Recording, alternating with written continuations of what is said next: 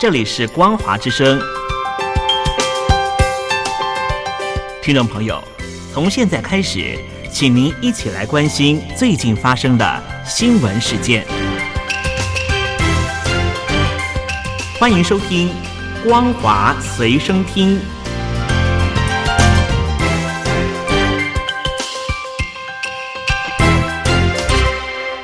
众朋友，大家好，欢迎收听《光华随身听》，我是黄轩。今天是中华民国一百一十年一月十八号，星期一，带大家来关心重要的新闻讯息。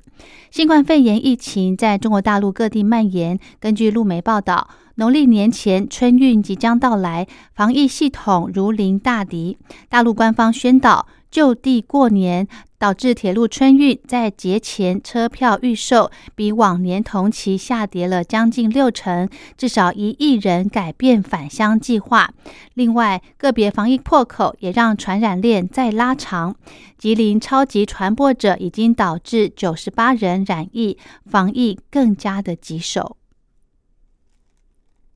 中国大陆日前爆出疑似因使用婴儿抑菌霜导致大头娃娃事件。报道指出，福建漳州市官方针对欧爱抑菌霜事件确认召回的产品益福林多效特护抑菌霜和开心森林抹舒宝宝皮肤抑菌霜含有氯贝他索丙酸酯。业者涉嫌生产、销售伪劣产品，其中氯贝他索丙酸酯属抗炎皮质类固醇中药性较强的，不建议长期使用。根据报道。大头娃娃事件日前在网络曝光，有大陆家长去年买益福林多效特护抑菌霜给五个月大的婴儿涂抹，未料竟出现脸部肿大、额头长毛，甚至发育迟缓的状况。业者一度否认自家生产的抑菌霜含有激素以及抗生素，但大陆的卫生主管单位已经责令回收、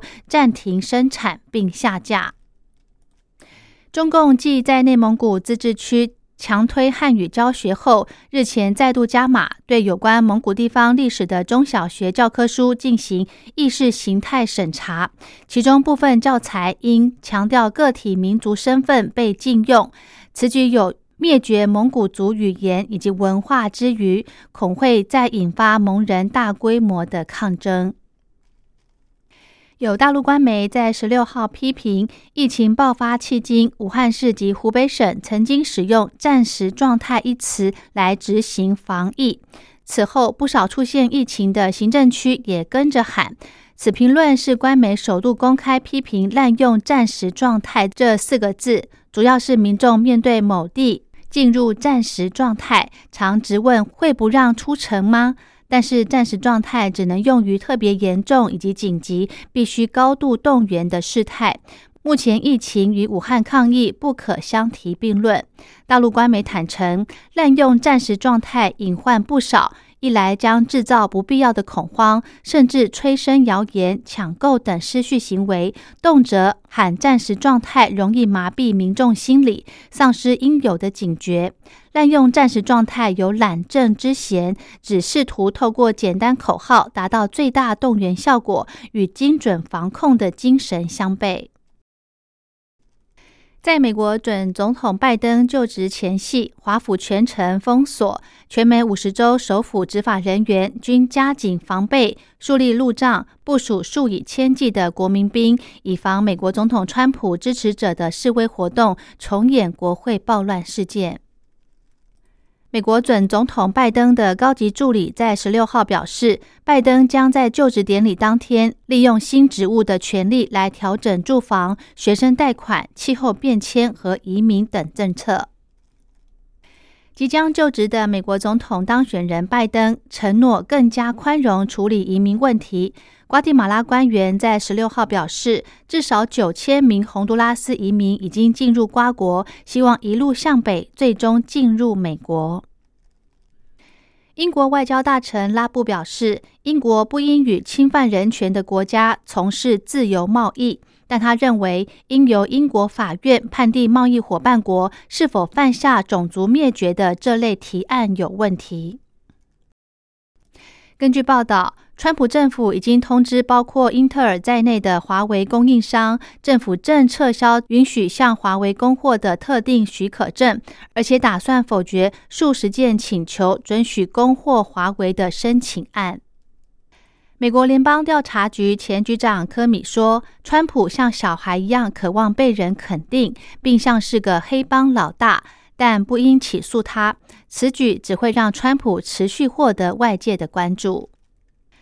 拜登就任美国总统后，建制派思维将主导外交政策，学界认为更稳定且可预测。但川普执政四年，市局深刻变化。拜登修补盟邦关系，并与中国大陆在竞争中合作，将面临重重阻碍。高速列车欧洲之星的营运商再度请求英国政府提供纾困，表示新冠疫情引发的旅客人数锐减，让该公司可能面临破产窘境。美国总统当选人拜登选定的准白宫幕僚长克兰透露，拜登在一月二十号就职之后，将签署至少十二项行政命令，落实竞选政见，绝大多数都将推翻即将成为前总统的川普任内签署的各项行政命令。例如，拜登将宣布美国要重新加入巴黎气候协议，也将撤销针对多个伊斯兰国家为主的国家旅游禁令，并延长联邦学生贷款支付的宽限期，以及要求民众在进入联邦机构或跨州旅行时都必须强制戴口罩等。克兰强调，所有这些措施都是拜登在竞选时所提出的政见，现在拜登只是要落实他的政见。有趣的是，拜登打算推出这些措施，绝大多数都是要推翻川普曾经签署过的行政命令，也就是川普之前用行政命令的方式落实他的政见，现在拜登也要以同样的方式落实自己的政见。而拜登在签署这一系列行政命令后，能不能有立竿见影的成效，也将考验他的政策有效性。尽管欧洲新冠肺炎疫情依旧严峻，还是持续出现反口罩或反封锁抗议活动。周末在奥地利维也纳，近万人上街头抗议防疫限制，甚至要求政府下台。意大利也有上万家的餐厅参与全民抗命行动，违规营业。美国总统当选人拜登即将上任，他强调将基于科学和事实来对抗新冠肺炎疫情。拜登也引述专家看法表示，从现在开始到四月戴口罩将拯救五万多人的生命。根据报道，加州民主党籍参议员贺锦丽周一会辞去参议员职务，准备在两天后宣誓就职上任美国副总统。贺锦丽将是美国史上第一位女性副总统，也是第一位非裔女性东南亚后裔女性副总统。报道指出，参议院目前休会，贺锦丽不会在参院发表告别演说，而她在就任副总统之后，也将依照惯例成为参议院名义上的议长。加上先前在乔治亚州。决选获胜的两席参议员，民主党取得参议员多数席次，魁为六年重掌参议院。